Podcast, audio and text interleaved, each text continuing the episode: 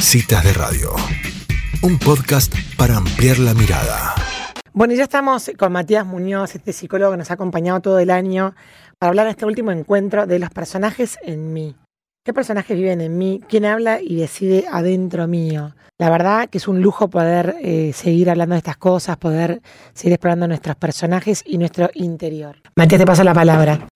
Sí, exactamente. Bueno, bienvenidos a todos. Contarle a la gente que la idea de hoy, ya que es el último vivo del año con DC Sass, es charlar entre nosotros. Yo voy a hacer solo un ejercicio al principio para hacer un poco una síntesis del recorrido y después la idea es que podamos fluir juntos. Hay gente que ya hizo algunas preguntas en la semana por Instagram y acá en el vivo también pueden hacerlas y bueno, ir dialogando y abrir una mesa más de diálogo que diferente un poco al resto de los vivos, que fue un poco más de exposición de mi parte con algunos ejercicios, ¿no?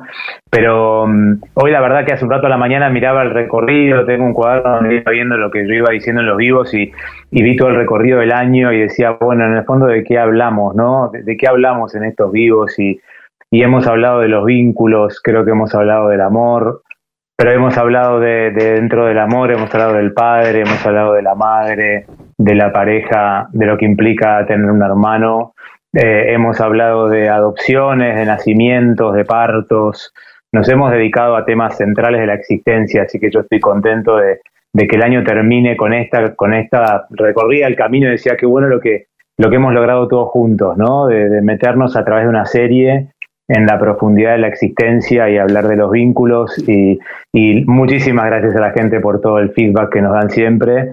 Y, bueno, podemos hacer un ejercicio inicial antes de dialogar un poco, porque hemos hablado mucho de los personajes, estos personajes de ficción que nos han ayudado a hablar de nuestras propias emociones, ¿no? Entonces yo tenía ganas de, de preguntarle a la gente que hagan un ejercicio primero de, de recorrer los personajes de la serie, ¿sí? Vamos a recorrer un poco los personajes de la serie. Empecemos por, empecemos por Jack, por el padre, ¿sí? Rebeca, la madre, esa pareja que ellos han armado. Podríamos pensar en, William también como otro padre que aparece en la serie, un personaje entrañable. Bueno, vamos a los hermanos, pensemos en Randall, pensemos en Kevin, pensemos en Kate, hemos hablado un vivo de cada uno de ellos. Hemos hablado del vínculo entre ellos también. Hemos hablado de nueras, porque nos hemos dedicado a Beth también. Hemos hablado de hijas adoptivas con. con. con. se me fue el nombre, con. con Deja. Con Deja, con Deja.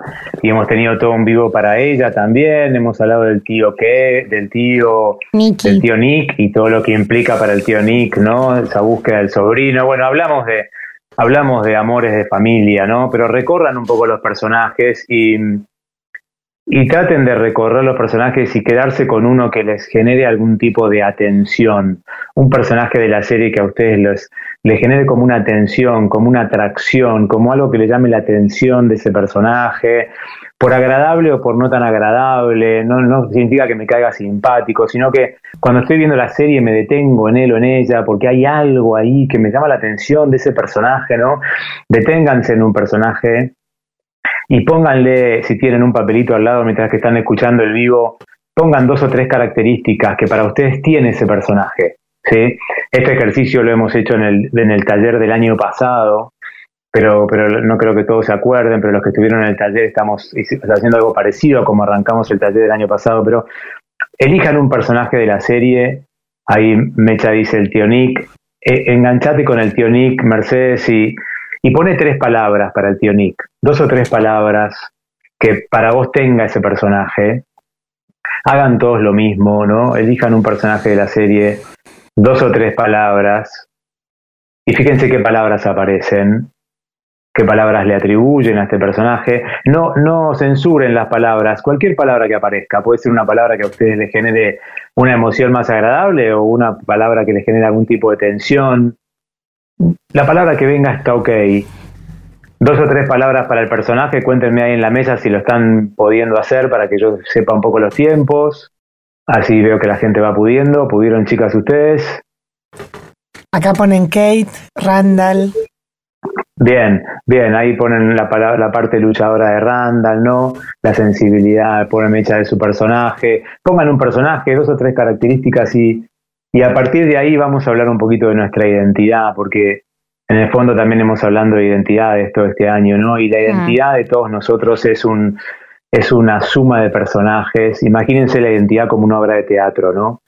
Nuestra identidad es como una obra de teatro. Está llena de personajes, personajes diversos que hemos construido a lo largo de la vida. Esos personajes hablan entre sí, a veces se hacen amigos, a veces combaten, a veces pelean. Todos estamos compuestos por partes, compuestos por yoes, le podemos decir, distintos yoes que nos habitan. La identidad no es monolítica, no es una sola parte. Todos tenemos un entramado complejo de aspectos que vamos construyendo en la vida y tenemos que ver que esos personajes van tomando fuerza a lo largo de nuestras vidas y a veces sin darnos cuenta a alguno de esos personajes le damos el mando, le damos el timón, le damos la conducción. Algunos de esos personajes nos llevan para una buena vida, nos llevan a algo bueno, y algunos de esos personajes nos llevan a una no tan buena vida, nos llevan a hacer cosas que no nos hacen bien, ¿no?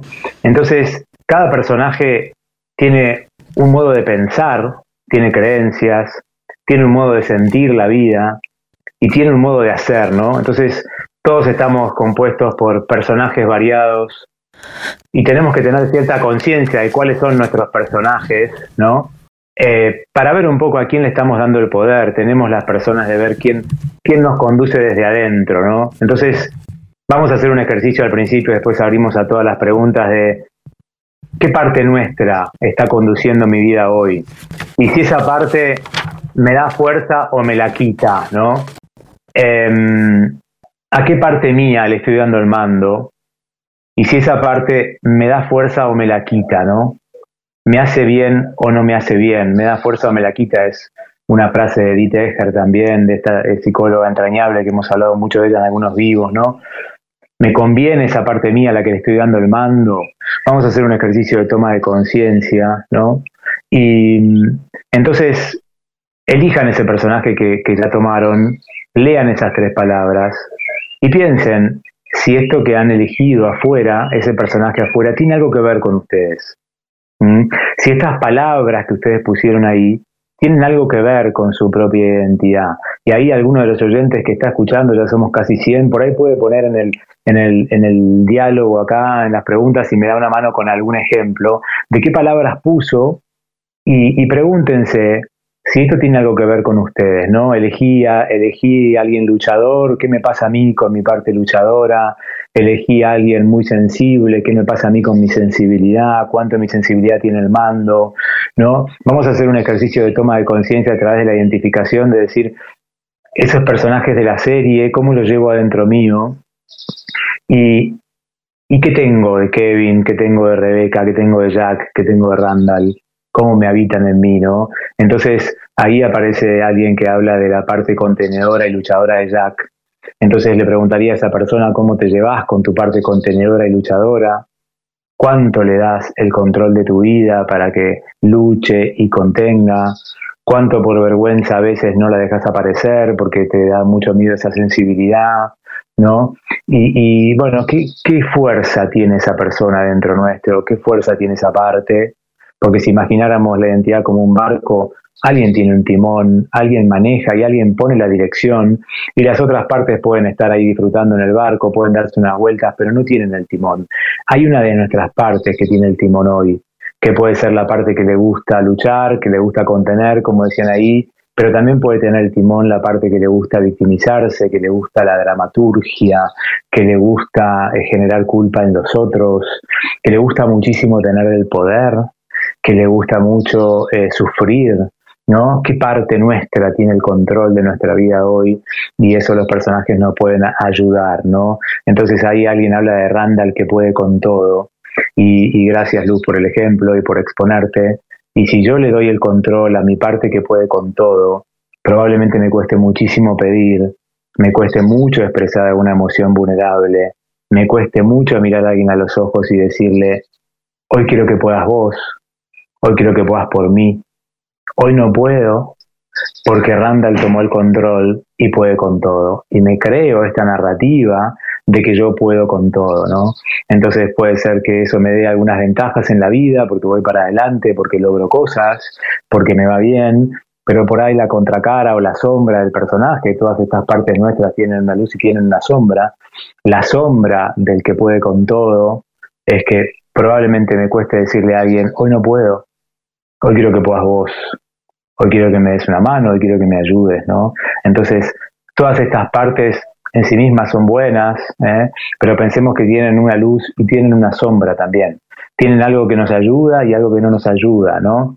Entonces, eh, cada uno de los personajes de la serie tenía esta complejidad, ¿no? De tener sus virtudes y sus, y sus sombras o sus fortalezas y sus debilidades. Entonces, hasta acá es un ejercicio para pensar a qué parte mía le estoy dando el mando. ¿Mm? ¿Y cómo me va con eso? ¿Cómo me siento con eso? ¿Qué emoción me genera ser el luchador? ¿Qué emoción me genera estar siempre dramatizando la vida y angustiándome de más? ¿Qué emoción me genera eh, buscar que el otro se sienta culpable conmigo?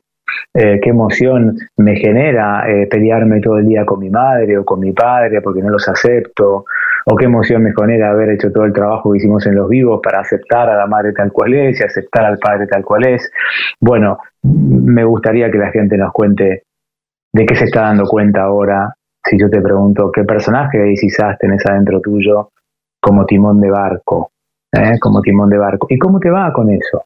Es muy personal, alguien me puede decir, me va bien, me va bien, lo quiero dejar en el timón, me lleva a un buen puerto, me lleva a un buen lugar, y otro por ahí está escuchando y está diciendo, me, hace sufrir, me hace sufrir ser este padre eh, todopoderoso que no pide ayuda, que puede con todo, como Jack, y, en el fondo también soy un poco negador, como era él, que no se animaba a ver la historia como había sido, y era siempre este héroe que perdió la vida por ser ese héroe, ¿no?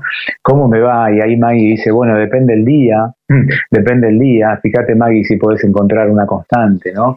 Porque si el barco va siempre por el mismo lugar, va a haber una constante, en general, más allá de los días, más allá de los momentos, ¿Cómo me va con este capitán de barco al que yo le estoy dando el poder? Porque este es un trabajo de, conciencia y, yo le estoy dando el poder a esa parte mía. Y como toda obra de teatro, quizás quiero cambiar el protagonista. Quiero que venga ese actor de reparto que está en el rincón y quiero que aparezca el que se trata bien a sí mismo, que está en la obra de teatro al rincón. Quiero que se parezca el que puede quererse a sí mismo un poco más o tratarse bien. Y quiero que el tirano que está todo el tiempo pidiéndome la perfección se vaya para atrás.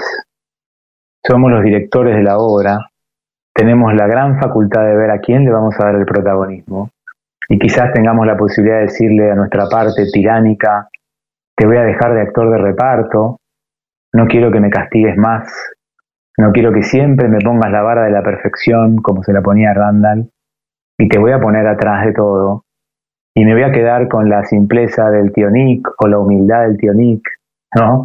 Eh, con, con, eso de, llevarle unos juguetes a unos sobrinos ¿eh? y armarle unos juguetes y no saber cómo, se, cómo funcionaba Amazon, ¿no? Cuando hablamos de Tío Nick, y me quiero quedar con su ingenuidad. Tenemos la posibilidad las personas de manejar la obra de teatro y de decirle, por ejemplo, a nuestro tirano interno tan perfeccionista que le gusta tanto dejarnos insatisfechos, te voy a mandar para atrás, y ahora yo quiero ser un poco más ingenuo. Y quiero ir por la vida como un poquito más alegre, con más ingenuidad, más simple, sin querer rebuscarme tanto, ¿no? Podemos elegir quién nos manda, dice Gaby por ahí, estoy de acuerdo con eso. Entonces, pero para saber eso tenemos que poder tomar la conciencia y a veces las personas le damos el lugar a esa parte nuestra que no nos hace tan bien, ¿no? Porque tiene que ver con el perfeccionismo, porque tiene que ver con el despotismo, con nuestro maltratador interno, con nuestro violento interno. Todos tenemos una parte nuestra que puede ser sumamente agresiva y lo hacemos con el otro y le estamos dando el mando para ser déspotas con el otro y maltratar a alguien o maltratarnos a nosotros mismos, ¿no? O dejarnos maltratar y le damos el lugar a esa parte nuestra que se deja maltratar. Bueno, eh, ahí va, ¿no? Como esta primera parte del vivo para, para decir, bueno, y ahí alguien pregunta cómo podemos hacer, ¿no? ¿Cómo podemos hacer para decirle a alguien, a esa parte nuestra, andate para atrás, ¿no? Lo primero es la toma de conciencia y creo que tiene mucho que ver con una decisión. Creo que tiene que ver con una decisión interna, con una postura interna, tiene mucho que ver con la libertad. Voy a tomar al final una frase de Hellinger sobre la libertad, pero tiene mucho que ver con la posibilidad de transformación y que las personas tomemos la decisión de que esta parte nuestra conduzca nuestra vida o tomemos la decisión de que esta parte que nos condujo hasta ahora se retire un poco, ¿no? Déjame tranquilo, ¿no? anda un poco para atrás, porque estoy cansada o estoy cansado de victimizarme y quiero aceptar las cosas como son y disfrutar más de la vida, ¿no? Quiero que te vayas para atrás a esa parte nuestra que, que, le encanta sufrir, que es una dramática, ¿eh? y que no le han pasado cosas objetivamente tan graves, pero dramatiza mucho y quiere ser mirada y busca el amor de una mala forma, dramatizando, anda para atrás y quiero que venga adelante y ser protagonista de mi vida, la parte mía que se puede alegrar o que le puede decir a los demás gracias por ayudarme, ¿no? Y, bueno, ¿quién toma el mando en esta obra de teatro? ¿no? Y por suerte, por suerte, la buena noticia es que los directores somos nosotros. ¿eh? Nadie nos puede dirigir la obra. Los directores somos nosotros. Entonces, bueno, fíjense estas tres palabras que pusieron del personaje, cuánto les ilumina, cuánto les complica la vida, por ahí un poco y un poco. Y, y, ojalá puedan sentir que, que somos los directores de la obra, ¿no? que tenemos la posibilidad de transformarnos las personas, pero hay que trabajar mucho para eso, porque esta parte que toma el mando también tiene beneficios, tiene beneficios, ¿eh? y esta parte que toma el mando además se parece mucho a alguien. Entonces, la segunda parte del ejercicio, y ya abro porque no quiero hablar yo toda la hora, es ¿quién más? ¿Quién más se pareció a este personaje en mi vida? Si yo soy un luchador, un luchador como quién, como papá, como mamá, como la abuela, como el abuelo. ¿Quién más se parecía a ese que puede con todo, como nos decía un oyente recién? Fue mi madre que, me mostró que una mujer podía con todo. Fue mi padre que me mostró que un hombre podía con todo. Fue la abuela. ¿Y cómo le fue en la vida con eso? ¿Cómo le fue? ¿Eh? Porque lo complicado del cambio es que para lograr el cambio vamos a tener que dejar con esa persona lo que es de esa persona y liberarnos de eso, ¿no? Es decirle a mamá, mamá, dejo con vos esto de poder con todo, yo quiero ir por la vida un poquito más humilde, o quiero ir por la vida pidiendo un poquito más ayuda, entonces dejo con vos esta omnipotencia, mamá, esto es tuyo, y voy a dejar con vos, papá, ese despotismo, como tratabas a la gente, eso es tuyo, eso no es mío, y dejar al otro un poco esa parte de mi padre, ¿no? Si yo quiero ser menos déspota que mi papá o menos tirano que mi papá, es un ejemplo, tengo que dejar con él esa parte y yo animarme a transformarme, ¿no? Puede dar eso muchísima culpa, porque empiezo a no ser como él, aunque me libere puede dar culpa, me puede dejar un poquito más solo también en la vida, porque hay una parte de mi papá que yo ya no comparto con él. Hemos hablado mucho en los vivos de esto. Entonces sepan que para cambiar el protagonista de la historia y el protagonista de la obra, a veces hay que dejar a alguien un poco y poder decirle a esa persona, bueno, yo voy por otro lado, ¿no? Yo voy por otro lado. Nos contará la gente cómo le ha ido con este primer ejercicio y, abrimos a charlar un poco, si les parece. Si querés, Matías, mientras la gente va, va, pensando las preguntas o los comentarios que son muy ricos los que están poniendo, yo tengo una pregunta para hacerte. Esto de la obra de teatro, ¿Qué haces con el, con el actor rebelde que irrumpe en la escena sin que lo llamaras? O sea, que me imagino que viene como ligado a una emoción. Vos lo tenías atrás en el actor de reparto ya tras bambalinas y de repente te rompe la obra porque aparece rebelde, tipo del sindicato de actores. Sí. O sea, no le has dado papel, pero volvió a aparecer. ¿Cómo haces ahí como director? Imaginémonos, está buenísimo. Imaginémonos que ese que irrumpió es una emoción y te voy a pedir, Elisa, o vos, Sánchez, que me pongan algún ejemplo. qué, emoción podría aparecer en la vida de una persona así, como, como un actor rebelde de reparto, como alguien que apareció, que ¿qué hace acá? Y, irrumpió la emoción. Imagínense, ¿qué emoción podría ser, por ejemplo? El enojo. una emoción. El enojo. El enojo. ok, el enojo. Entonces aparece el enojo y aparece como, como esos actores de reparto. O sea, yo no me enojo mucho, no, no, mi timón de la vida no lo conduce el enojo. Y aparece el enojo y irrumpe con toda su fuerza, como un volcán que estaba quieto y que empezó a hacer erupción. Y resulta que me enojo cuando alguien me maltrata, o me enojo cuando pierdo algo que me importa mucho. Entonces perdí un trabajo y me empiezo a enojar, o me maltrata mi jefe y me empiezo a enojar porque me denosta, y aparece ese actor de reparto de atrás a decirme, enojate, enojate, no te violentes, no le pegues a nadie, pero enojate porque te acaban de maltratar, o enojate porque acabas de perder algo importante, y ojalá le demos el lugar. Bienvenido a ese que aparece de atrás de las bambalinas a decirnos, Deja de jugar al bueno, deja de jugar al que nunca se enoja, deja de jugar al que lo pueden maltratar y está todo bien, y que parezca el enojo. Y, ojalá le demos esa bienvenida a esa parte nuestra que, que bueno, por algo apareció, ¿no? Por algo apareció. Entonces, eh, esos que aparecen de atrás pueden ser emociones, ¿no? A veces también nos puede aparecer de atrás la alegría, ¿viste? Aparece de atrás de las bambalinas la alegría, ese personaje que quiere disfrutar de la vida. No, no, no, andate para atrás, ¿no? No, no, andate para atrás, yo no disfruto de la vida, yo la vida la sufro, ¿viste? Yo la vida la sufro, yo soy un sufriente. Y vuelve a aparecer con toda la fuerza alguien que dice una parte nuestra, che, mirá el día, mirá el sol, tenés una pareja, tenés hijos, tenés un trabajo, pues no agradeces. No, no, no, no, yo acá estoy para sufrir, yo acá estoy para sufrir como papá. ¿eh? Bueno, ojalá les demos la bienvenida a, a esas partes que aparecen como actores de reparto y que tome el mando el alegre, que tome el mando el agradecido, nos va a hacer bien, nos va a hacer bien. Pero le vamos a tener que decir al sufriente, anda para atrás, ya manejaste demasiado la escena, ¿no? Ahora, Matías, ¿por, ¿por qué es que, mm, que vuelven esos personajes que uno no les quiere dar el protagónico y sin embargo vuelven? ¿Es porque hay cosas para, para solucionar? ¿Es porque uno se está haciendo cargo de algo que no es de uno? ¿O, o por qué esa insistencia en que los protagonistas que uno quiere dejar atrás vuelven al escenario?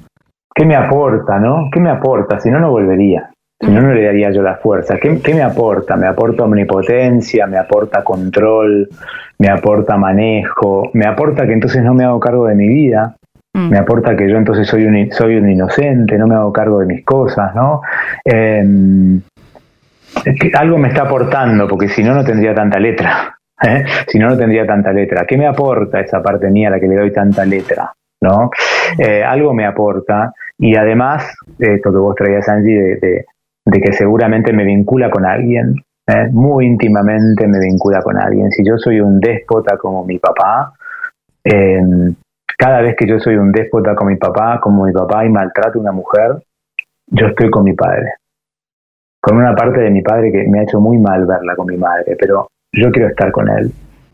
Y me siento cerca de mi padre cada vez que maltrato a una mujer como él maltrataba a mi mamá. Entonces alguien puede preguntar, ¿pero qué le aporta a esa persona eso? ¿Qué le aporta? Y le aporta estar con papá, aunque sean las malas, ¿no? Pero estar con papá. Ahí Delfina, una colega, habla del beneficio secundario. ¿Cuál es el beneficio mm. secundario? Estoy con mi papá, estoy con mi papá, ¿no? Me parezco a él. Entonces, eh, a veces las personas por, por estar con alguien pagamos precios caros, muy caros. Y, y, entonces, bueno, me acerco a mi padre, aunque sea en esa parte que no me ha gustado tanto ver de él, ¿no? Matías, una de las preguntas que, que disparaban este vivo es ¿quién habla y decía dentro mío, no? Y un poco de esto que hablas de, de cuando sentís que alguien más actúa en, nuestro programa, en nuestra programación de, de quiénes somos.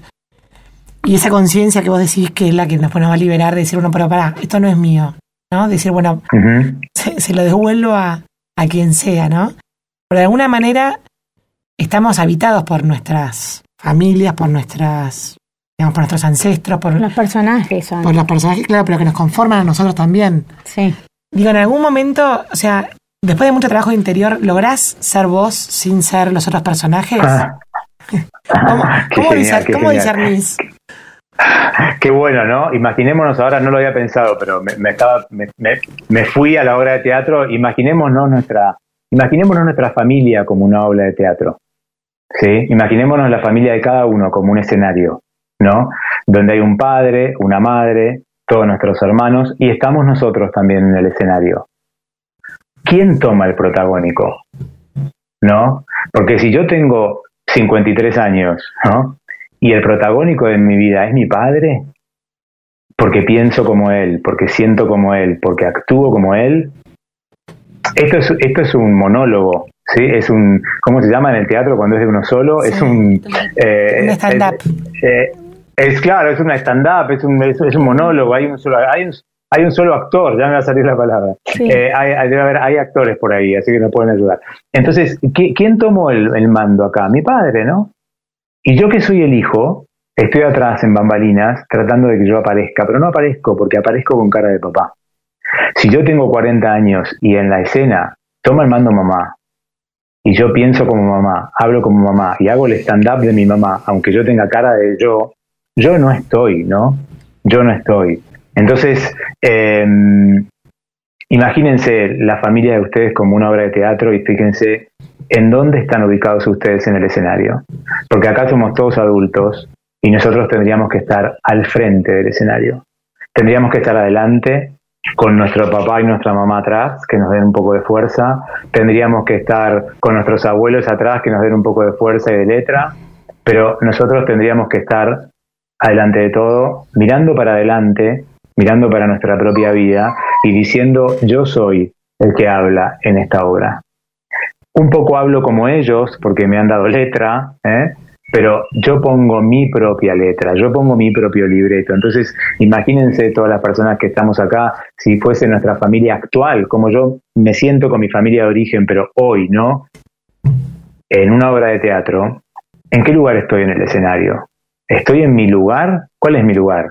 Adelante, mirando al futuro, esta es mi obra, esta es mi vida, yo digo yo, este soy yo, el unipersonal, gracias ahí, el unipersonal. Entonces, esto es una obra donde estamos todos, estoy yo, papá, mamá, mis hermanos, mi tío, mis abuelos, somos varios, ¿no? Pero si, si en vez de decir, esta es mi obra, este soy yo, yo pongo la letra, yo hablo por mí, yo siento por mí, yo me vinculo por mí, yo elijo por mí, esto se convierte en un unipersonal de mi padre, porque le doy el poder a mi padre, y es quien conduce mi barco, o le doy el poder a mi madre y es unipersonal de mi madre, porque vivo como ella, esto ya se transformó en algo que no era, ¿no? Este es el momento, somos todos adultos, de que nosotros estemos al frente en el escenario, hablando por nosotros mismos, eligiendo por nosotros mismos, y te digo que nunca había pensado la imagen del escenario y la obra de teatro, pero la voy a amortizar hablando de ella bastante porque me gustó. O sea, ¿qué, qué, qué, qué lugar ocupo en el escenario de la obra de teatro de mi propia vida?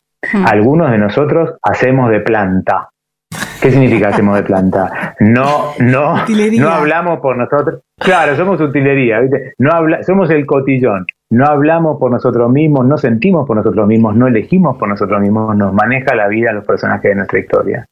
Entonces, eh, este es el trabajo de toda la vida, alguien por dice por ahí, yo creo que es un trabajo de toda la vida, de decirle a la madre, ahora hablo yo mamá, de decirle al padre, ahora hablo yo papá, ahora elijo yo papá, me has educado y te lo agradezco mucho.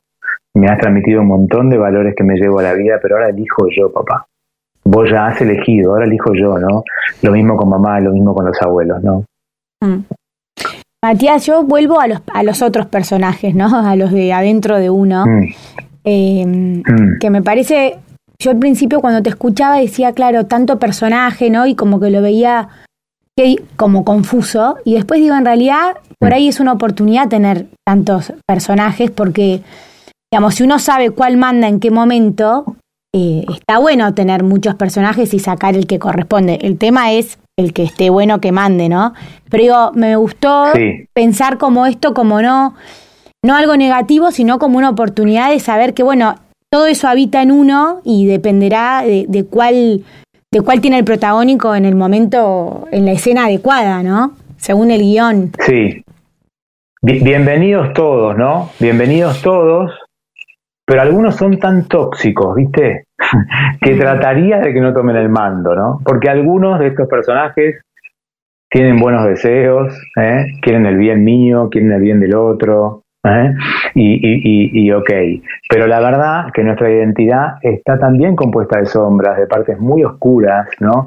Edith Eger, que la hemos nombrado de vuelta hoy, pero la hemos nombrado mucho, ella dice, yo tengo 94 años y todavía me tengo que cuidar de la nazi que tengo adentro. Mm. Lo dice una mujer que estuvo en Auschwitz, lo dice una mujer que estuvo en Auschwitz, que, que estuvo con los nazis enfrente y ella dice, la nazi no está afuera, yo la nazi tengo, la tengo adentro y durante 20 años no me permitió hablar de mi experiencia de Auschwitz por la culpa que me había dado estar viva, ¿no? Entonces, cuidado, porque lo dice alguien que tuvo los nazis, o sea, tuvo esa fuerza tan oscura afuera, tan, tan agresiva, tan energía de muerte, y ella dice, pero yo lo tengo adentro también.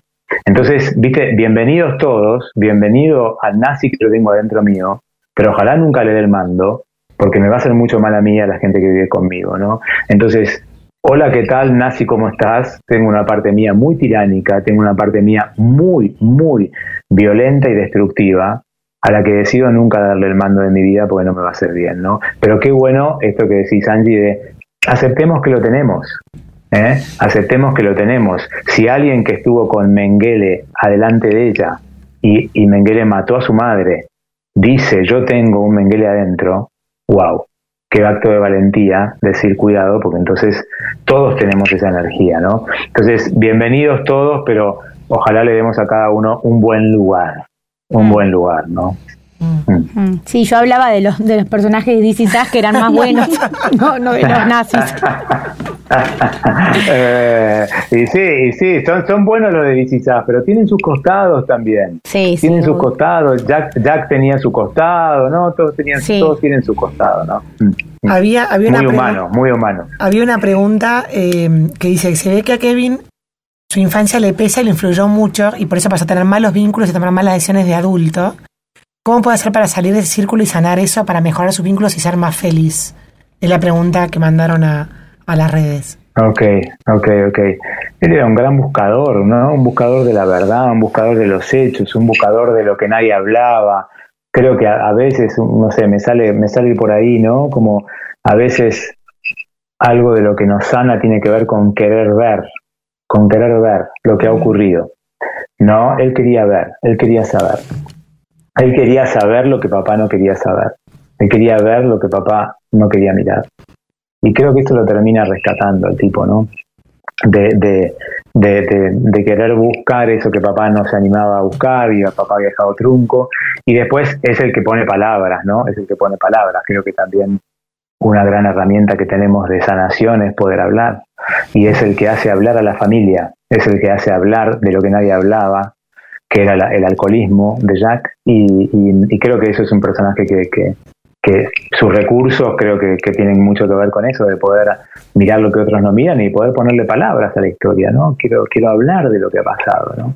Y eso creo que para él fue muy sanador y, y, bueno, algunos sostenemos desde la salud mental que es la palabra emocional la que rescata de las adicciones, por ejemplo, ¿no? Mm. Cuando podemos hablar de las emociones, cuando podemos hablar de las emociones, eh, nos alejamos de una adicción o nos curamos, ¿no? O por ahí somos adictos toda la vida, pero entramos en abstinencia, porque empezamos a hablar de sentimientos tan, tan em, fácil y complejo a la vez, ¿no? Ah. Fácil y complejo a la vez, ¿no? Hablar de lo que uno siente. Parece tan fácil y es tan complejo a la vez, que, pero eso creo que muchas veces nos, a las personas nos puede salvar, ¿no? Mm.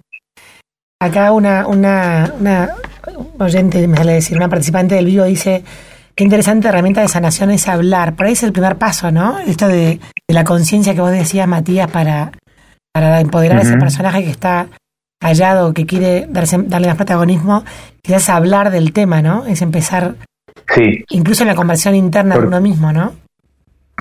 Incluso si, si si lo pudiéramos trabajar, no sé, como algo con el otro que también nos compromete, ¿no? Si, si yo le pudiera decir a mi pareja, pongo cualquier ejemplo, che, mirá, yo tengo una parte que, que, que es muy déspota, tengo una parte que es muy déspota, de la que me tengo que cuidar mucho porque soy un tirano, y podría hacerlo con vos y también conmigo, por favor ayúdame, y por favor avísame apenas estés sintiendo que yo te trato mal, y poneme un límite, ¿no? O sea, si yo esto lo pongo en un vínculo, ya me compromete, porque yo le estoy diciendo al otro, mirá, yo si me dejo llevar empiezo los gritos, tengo que regularme mucho, tengo que estar muy atento, ayúdame y frename el carro, apenas sientas que lo hago con vos, ¿no? Y ayúdame a que no lo haga conmigo, porque yo también me grito, yo también me trato mal, ¿no? Entonces, bueno, ya nos compromete si yo le tiro mi GPS al otro, ¿no? Yo digo, bueno, tirale el GPS al otro, tirale cuál es tu hoja de ruta. O sea, sí, mira, yo, yo tengo adentro mío una parte muy difícil de la que me tengo que cuidar. Em, eh, tengo una parte, por ejemplo, muy dependiente. Si yo, si yo me dejo llevar, yo me, me, me pegaría a vos como una meba. Por favor, no me dejes depender de vos. Cuídame, dame autonomía, ayúdame que yo gane mi plata, ¿no? O sea, pero yo tengo una parte mía que, que se quedaría como una enredadera pegada a las personas, ¿no? Y me pegaría como una enredadera y dependería de vos. No, no dejes que eso suceda, ¿no? O sea, te tiro mi GPS, si yo, si yo me distraigo, me genera, me, me convierto en dependiente. Y me encantaría que me manejes la vida por un lado, pero no, no quiero. Ayúdame. Entonces, ayúdame a ver cómo gano plata, ayúdame a ver cómo puedo tener un criterio con los hijos, cómo puedo tomar una decisión, ayúdame a tomar decisiones, no las tomes todas vos. O sea, hablar nos compromete mucho con el otro también, pero, pero es esto, ¿no? te quiero contar que tengo esta parte mía y, y ayúdame también a, que, a que no nos maneje la vida los dos, ¿no? Eh, fundamental en esto la confianza, ¿no? Porque al ser algo tan, tan de uno, eh, demostrar mm, ese actor mm. que por ahí uno no quiere mostrar, saber, bueno, a quién, mm. por acá hay varios que decían qué buena herramienta, y la verdad qué buena herramienta y también qué importante que es saber a qué persona le estás depositando ese mando, ¿no? También. Claro, imagínense que vienen sus Claro, imagínense que vienen sus parejas, todas las personas que están escuchando, eh, los que están en pareja, imagínense que viene una pareja de ustedes y les dice, mira, vos no te das cuenta, pero yo tengo, me muero de miedo, me muero de miedo, no sabes todo lo que hago para disimularlo, pero yo tengo una parte adentro muy miedoso. Ayúdame a tomar decisiones con coraje, ayúdame a que me anime, ayúdame, pero yo, yo si, me dejo llevar, me meto bajo de la cama y no salgo, ¿no? Vos no te das cuenta porque lo disimulo, por ahí salimos hace ocho meses, no sé, no nos conocemos mucho, pero, pero te cuento que tengo una parte que está aterrado ese acto de vulnerabilidad, ¿no? Eh, y Kevin lo hacía mucho, ¿no? O sea, ponía las palabras, ¿no? Eh, eh, ayúdame, ¿no? O sea, me acuerdo, se me viene una escena que trabajamos con Kate cuando ella le, esconde, le esconde al, marido, ¿no? Que ya estaba comiendo comida chatarra de vuelta y él la encuentra en la basura, ¿no? Y después que hacen toda la terapia familiar, ella le dice en un momento a él, te quiero contar que hace varios meses estoy escondiendo comida. ¿Mm? Eso es, eso es darle al otro el GPS. me está pasando esto, estoy fuera de control, ¿cómo sin parar? Ayúdame, ¿no? Bueno, ahí me parece que, que, que, empieza la sanación, ¿no? Transformo un comentario en una pregunta. ¿Cómo hacer para que alguien que le cuesta dialogar o poner palabras en el vínculo pueda como generar un contexto de más apertura y receptividad al diálogo? ¿Qué, qué le ha pasado, no? ¿Qué le ha pasado que no confía? ¿Qué le ha pasado? ¿Qué ha pasado en la vida de esa persona que llega a una pareja con tanta desconfianza? Algo tiene que haber pasado, ¿no? Primero trataría sin convertirme en psicólogo de nadie ni nada, pero si fuese mi pareja, trataría de con mucha empatía pensar qué, le ha pasado a esa persona para que llegue a mí con tanta desconfianza, ¿no? Por ahí también ver si yo no soy el que genera la desconfianza, porque por ahí, por ahí yo genero desconfianza y me tengo que hacer cargo de que a la gente le cuesta confiar en mí, no tiene que ver tanto con el otro, sino que puede tener que ver con una parte mía, ¿no? Eh, pero bueno, eh, hablemos de lo que de lo, de lo que nos cuesta confiar, ¿no? Cuando hablamos de la metacomunicación en comunicación, o sea, hablemos de que, de que en este vínculo la confianza cuesta, hablemos, ¿no? O sea, hablemos de eso que está entre nosotros, ¿no? Eso de hablar de eso que está entre nosotros me parece que también siempre puede acercar, ¿no? Em, había una persona que el otro día preguntaba, la vi ahí en Instagram, con las emociones de un hijo, no sé si la tienen por ahí, que me, gustó la pregunta, que preguntaba cómo hacer para que las emociones del hijo no sean tuyas, algo así era la pregunta que la vi el otro día en el Instagram. Mm. Em, era, era alguien que quería decir algo así como, lo que yo entendí con la pregunta es como si las emociones del hijo se le quedaran pegadas, ¿no? Como no me logro dar cuenta si esto que siente mi hijo es mío o es de él o qué. Está buenísima la pregunta, como, bueno, supongamos que mi hijo está muerto de miedo y, entonces yo no sé si yo me aterro con él, me aterro con él, entonces ya no me doy cuenta si el miedo era él, era mío, ¿no? Bueno, las emociones de los hijos siempre son oportunidades para, por un lado, para salir de nosotros mismos, seguir a la empatía, o sea, es la emoción del hijo, ¿no? Es la emoción del hijo Pero cuando hay un hijo que más nos cuesta emocionalmente, ¿no?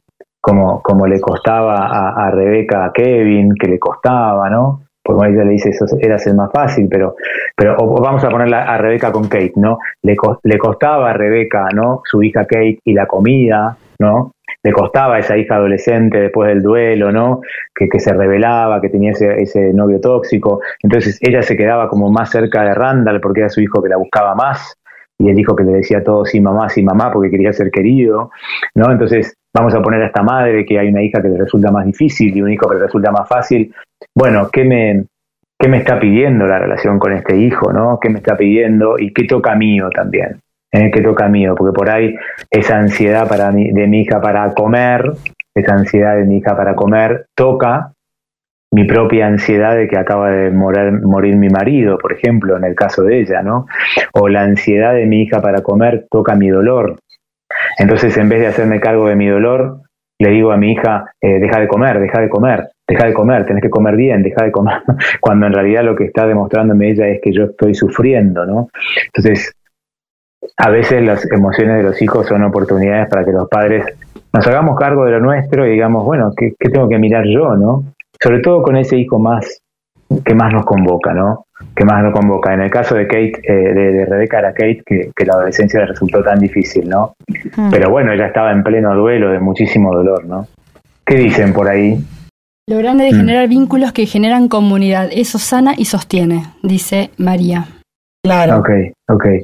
O sea, ah, también hay un tema de sanación eh, en lo colectivo, ¿no, Matías? Como que sí, sí, me imagino que, la familia que está, contenida por otras familias o por, la familia extendida o por otras galaxias, eh, debe encontrar también ahí una fuente de, sanación y fuente de amor, ¿no? Pensemos lo que nos ha pasado a nosotros acá. ¿No? Pensemos si, si en febrero del 2020, antes del COVID, nosotros íbamos a planificar los vivos, que veníamos haciendo vivos de pareja, ¿se acuerdan? Em, y, y, hubiéramos, y alguien nos hubiera dicho que los vivos de Instagram íbamos a generar una comunidad y que la gente se iba a abrir y que la gente nos iba a mandar mensajes contándonos procesos personales que había logrado de un vivo al otro. Em, y no, yo no me lo hubiera imaginado ni en, en lo más remoto de mi mente.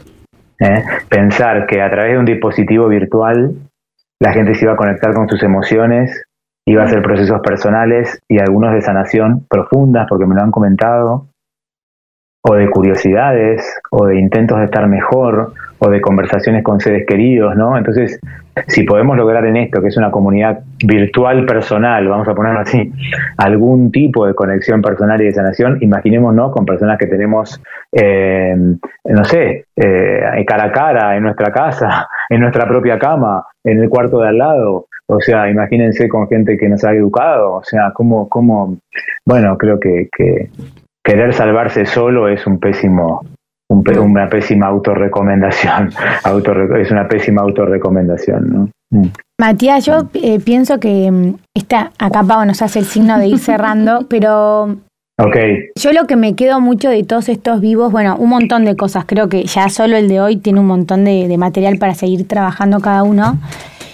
Creo en esto colectivo y en esto de ayudarnos entre todos, pero también creo que, por lo menos en lo personal, la invitación es escucharse a uno mismo y, y, confiar, y confiar en, en, esto de qué mm. personajes elegís, quién sos, a quién respondés, a qué historia. Me parece que, que mm, hay mucho de, del trabajo con uno mismo que por ahí en estos vivos tuvimos esta oportunidad, ¿no? De que la conversación que tiene que primar eh, en primera instancia es la que uno se hace con uno mismo, ¿no? Que por ahí no está tan afilada como la que es escuchar a otros o compartir con otros, o dependerá de cada uno.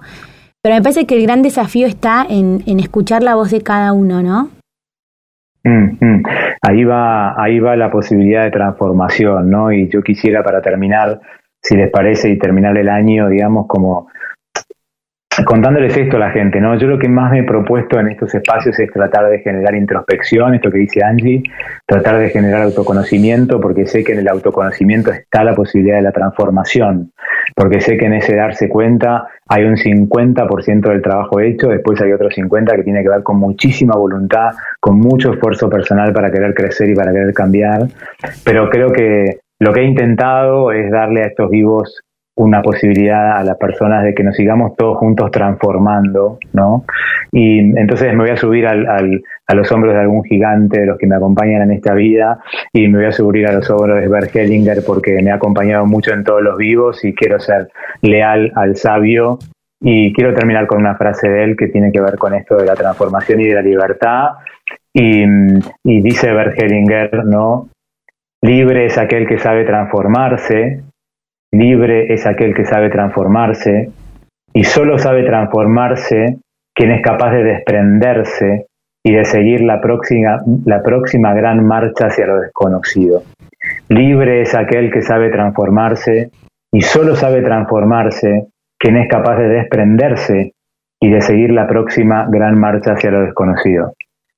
Así que los dejo con el genio, los dejo con el sabio, los dejo con un referente para mí que parece que nos quiere decir, la libertad tiene que ver con la transformación, pero para transformarte tenés que soltar algo, tenés que desprenderte de alguien, tenés que soltar creencias, emociones, tenés que soltar miembros de tu familia, tenés que soltar lugares internos que te hacen mal y animarte a ir hacia lo desconocido. No tenemos la más mínima idea qué va a ser de nuestras vidas el mes que viene, por suerte, y ojalá nos podamos animar a lo desconocido, de que aparezcan partes nuestras desconocidas en un vínculo, que nos podamos transformar en la libertad.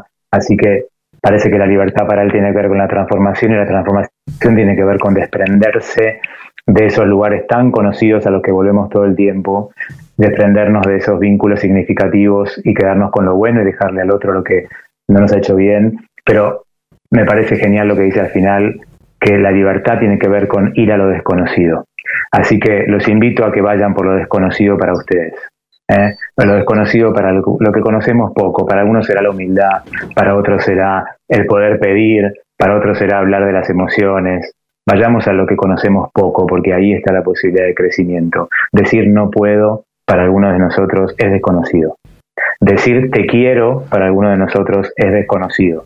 Decir te necesito para algunos de nosotros es desconocido. O para algunos es desconocido decir yo quiero esto, mm. yo quiero esto.